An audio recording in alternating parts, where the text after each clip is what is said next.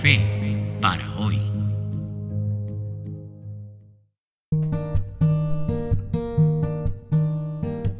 Hola, ¿cómo estás? ¿Qué tal? Qué alegría de verdad estar contigo. Te mando un sincero, gran, gran abrazo. Mira, qué bueno que estemos juntos aquí. Este programa se emite desde el Perú y quiero agradecerte realmente a ti que eres de otro país por ser parte de este sueño. Bueno, ya sea que seas peruano o no, esa semana ha sido bastante movida socialmente aquí. Y pensé, a propósito de lo que viene pasando en la sociedad, no solo peruana, sino en general, pensé conversar sobre un tema que me ha puesto a pensar. Sí, sí, sí. Y te preguntarás, ¿y ese título? sí, espera que te explico. Y yo quiero dedicar algunos episodios más a meditar sobre este asunto, sobre la tibieza. Así que iniciamos hoy. Yo recuerdo haber tenido muchas preguntas sobre este tema. Cuando tú lees Apocalipsis, que es el versículo clásico de la tibieza, dice, em, por cuanto eres tibio y no frío ni caliente, te vomitaré de mi boca. wow. Eso está en Apocalipsis capítulo 3, versículo 16. Y cuando alguna vez preguntaba sobre este tema a alguien, bueno, me decía lo siguiente, me respondieron así, ah, es que ser tibio es muy malo. Lo tibio se vomita de la boca por el hecho de ser tibio. y mira, esa explicación no tenía mucho sentido para mí. Sí, porque en realidad si tú te pones a pensar, lo tibio es más bien agradable. Piensa en el clima. Mucho frío, mm, no. Mucho calor, ah, no, qué pegajoso. Pero nada como un tibio día con no mucho sol, fresco, agradable, ¿sí o no? O piensa en una relajante ducha tibia. Oh, qué rico. El agua tibia te relaja. Entonces, ¿por qué es malo ser tibio? Pues bien, justamente ese es el problema de la tibieza.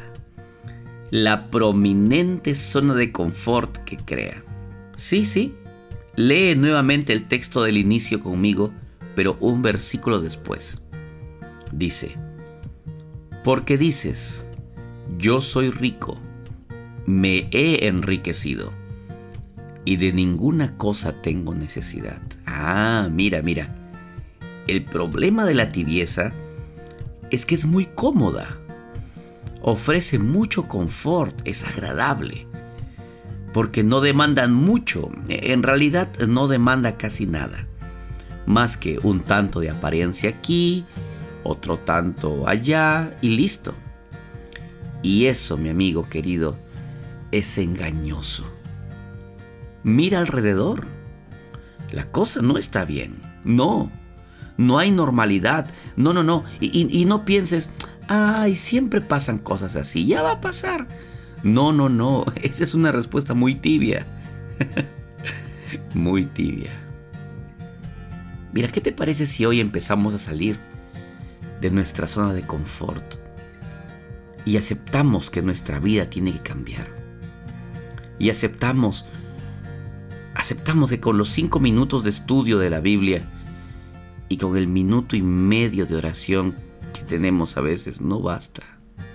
No es suficiente. ¿Qué te parece que si aceptamos el hecho de que ir a la iglesia solo para oír y a veces ni eso, no basta? ¿Qué te parece si empezamos a entender que escuchar una meditación como esta en una plataforma no reemplaza mi estudio personal. ¿Qué te parece si entendemos de una vez que la sociedad es todo menos normal, que algo está sucediendo y que eso es que Cristo está volviendo? ¿Qué te parece si salimos de nuestra zona de confort? Que Dios te bendiga muchísimo, de verdad. Te mando un gran abrazo. Y vamos a continuar conversando de este tema, ¿qué te parece? La siguiente semana. Así que nos encontramos allí. Gracias por tomar este tiempo. Comparte este mensaje con tus amigos. Gracias porque sé que lo haces. De verdad.